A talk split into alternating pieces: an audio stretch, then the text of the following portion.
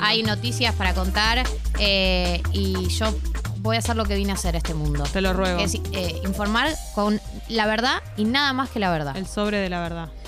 Bien, eh, hay una preocupación que se está empezando a instalar en la OMS, la Organización Mundial de la Salud, porque Europa se encuentra en un punto crítico del rebrote de la pandemia, eh, situación que podría ser eh, consecuencia de la insuficiente cobertura de vacunas y el relajamiento de las restricciones. Eh, ¿Qué es lo que dice la OMS? Que Europa está de nuevo en el epicentro de la pandemia, donde estábamos hace un año. La diferencia es que hoy sabemos más y podemos hacer más. Eh, la región europea, que incluye 52 de la OMS, que incluye 53 países de Europa y Asia Central, registró la semana pasada casi 1,8 millones de nuevos casos eh, y 24.000 muertes. Y en Europa el aumento de las transmisiones de las últimas cuatro semanas asciende al 55%. Eh, y además, ante la suba de casos generalizada en todos los grupos de edad, la OMS destacó como más preocupante el rápido aumento en las personas mayores, ya que el 75% de las muertes son en mayores de 65 años. Eh, ¿Qué es lo que dice la OMS? Que según proyecciones viables, el 95% del uso generalizado de la mascarilla, o sea, del bocacalle, o sea, del barbijo, salvaría hasta 188 mil vidas del medio millón de muertes calculadas hasta febrero. Y también mencionó otras medidas como el test, rastreo de contactos, ventilación en espacios cerrados y distancia física. Bueno, esto es algo que ya veníamos viendo, que tiene que ver con el rebrote que hay en Sí. Europa. El aumento de casos que hay en Europa. Eh, No pierdan los barbijos. no pierdan los barbijos. Barbijos a mano. Siempre lo tengo a mano.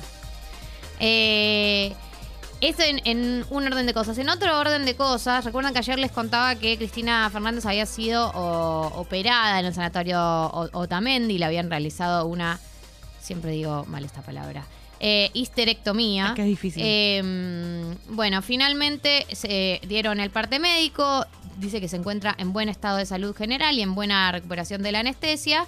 eh, y que lo que pasó fue que eh, se le detectó un pólipo uterino de características, características benignas después de una evaluación macroscópica y ese fue el motivo eh, de la operación.